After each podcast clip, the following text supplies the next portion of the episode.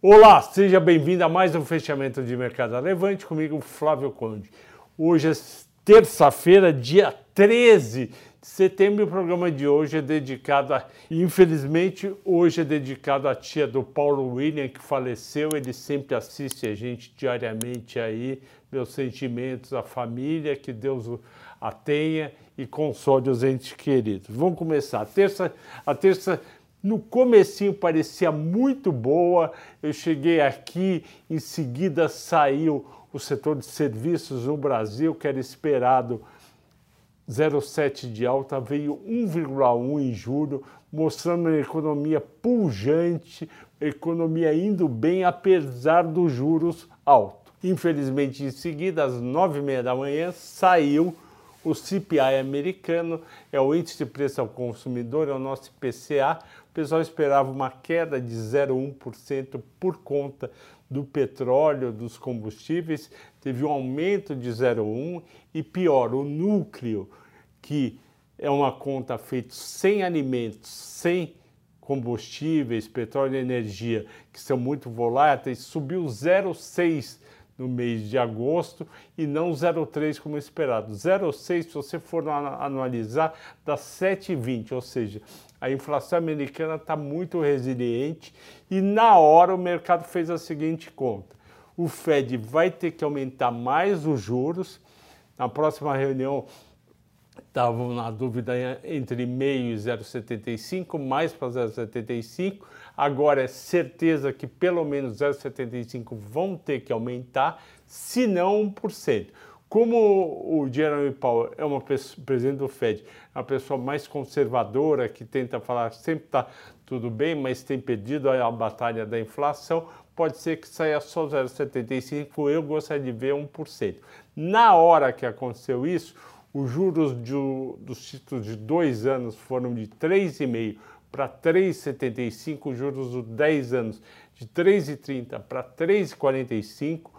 O dólar se valorizou frente às moedas fortes, em torno de 1,5%, e a bolsa começou a cair bastante. Primeiro caía 3%, fechou caindo 5,20% o Nasdaq e 4% o Dow Jones, e com isso levou a nossa querida Bolsa B3 via Ibovespa, que tinha um dia tranquilo para subir 1%, petróleo em alta, minério de ferro em alta. Outra coisa, o petróleo caiu no fim do dia, caiu 0,70 também por conta dos juros nos Estados Unidos e o dólar subindo. Aqui a gente acabou fechando a 110.727, 2,36 de queda e só teve duas ações com alta, que foram as ações da MRV 1%, 12,34, mostrando que o pessoal está realmente animado com o MRV. E BB Seguridade 0,21 a 28,24. Eu, eu comecei a fazer ontem com o Cauê o mata-mata de Caixa Seguridade e BB Seguridade. Vocês vão beber isso no próximo sábado e agradeço a todos pela audiência que está tendo esse do setor agrícola com 5 mil views até agora. Destaques de baixa, é, Rap Vida 7,5, Qualicorp 6,5, tudo isso ligado à questão do piso é, de enfermagem, que é muito justo, porque é difícil se formar, é caro se formar, só que tem desigualdades municipais, regionais e por exemplo, hospitais municipais seria uma dificuldade muito grande. Mas eu acho que, como tudo no Brasil, vai sentar todo mundo na mesa e vai chegar num acordo eh, no médio prazo. BRF menos 5, Natura menos 5, PETS menos 5, não adianta. BRF, Natura e PETS, qualquer coisa que aconteça, o pessoal vai lá e vende. Quem vocês pediram para eu falar hoje foi sobre a Itaúsa. Muito importante, a Itaúsa concluiu a compra de 10,33% da CCR, capital da CCR, por 2.900. É uma empresa, a CCR, boa, de estrada e rodagem, um pouco endividada, mas que tem um fluxo de caixa razoavelmente previsível. Qual que é o pro... E o Roberto Setúbal foi indicado para o conselho. Qual que é o problema para o investidor de Itaúsa? O problema para o investidor de Itaúsa é que cada vez mais quem compra a ação da Itaúsa não está comprando o Itaú Banco, está comprando o Itaú Banco e mais sete empresas.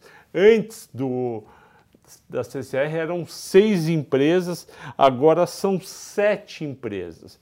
Quando terminou o segundo trimestre, eu fui lá no relatório, a gente tinha 82 bilhões do valor dos ativos no Itaú e 18 bilhões nas outras seis empresas.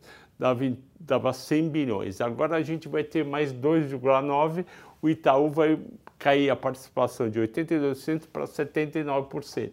Isso daí está se refletindo nas ações. Eu fiz um mata-mata em janeiro e avisei quem tinha ações da Itaúsa. A Itaúsa vai se tornar, ao longo de 2022, 2023, uma empresa cada vez mais diversificada e cada vez menos quem tem ações de Itaú está tá, tá sendo beneficiado pelos resultados e dividendos do Itaú Banco. E falei, quem quer investir em Itaú, fique nas ações do Itaú, do banco.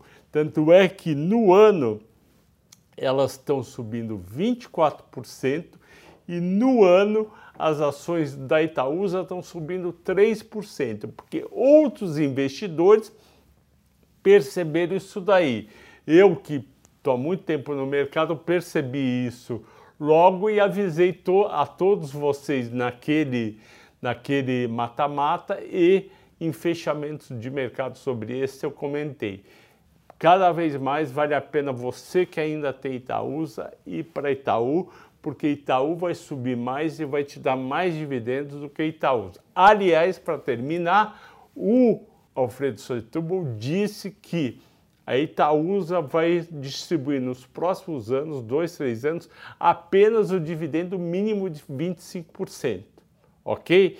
Então, enquanto o Itaú vai distribuir 40%, 50%, ela vai receber esses dividendos do Itaú, em vez de te dar tudo, ela só vai dar 25% do total do lucro e o resto ela vai direcionar para outros investimentos, seja aumentando a participação nesses sete negócios, seja colocando outras empresas como a CCR. Ok, pessoal? Agradeço a todos pela audiência e pela paciência. Bom descanso, boa noite e até amanhã. Ah, Amanhã o mercado espero que dê uma melhoradinha, porque eu acho que hoje derreteu demais. Ok? Um abraço a todos.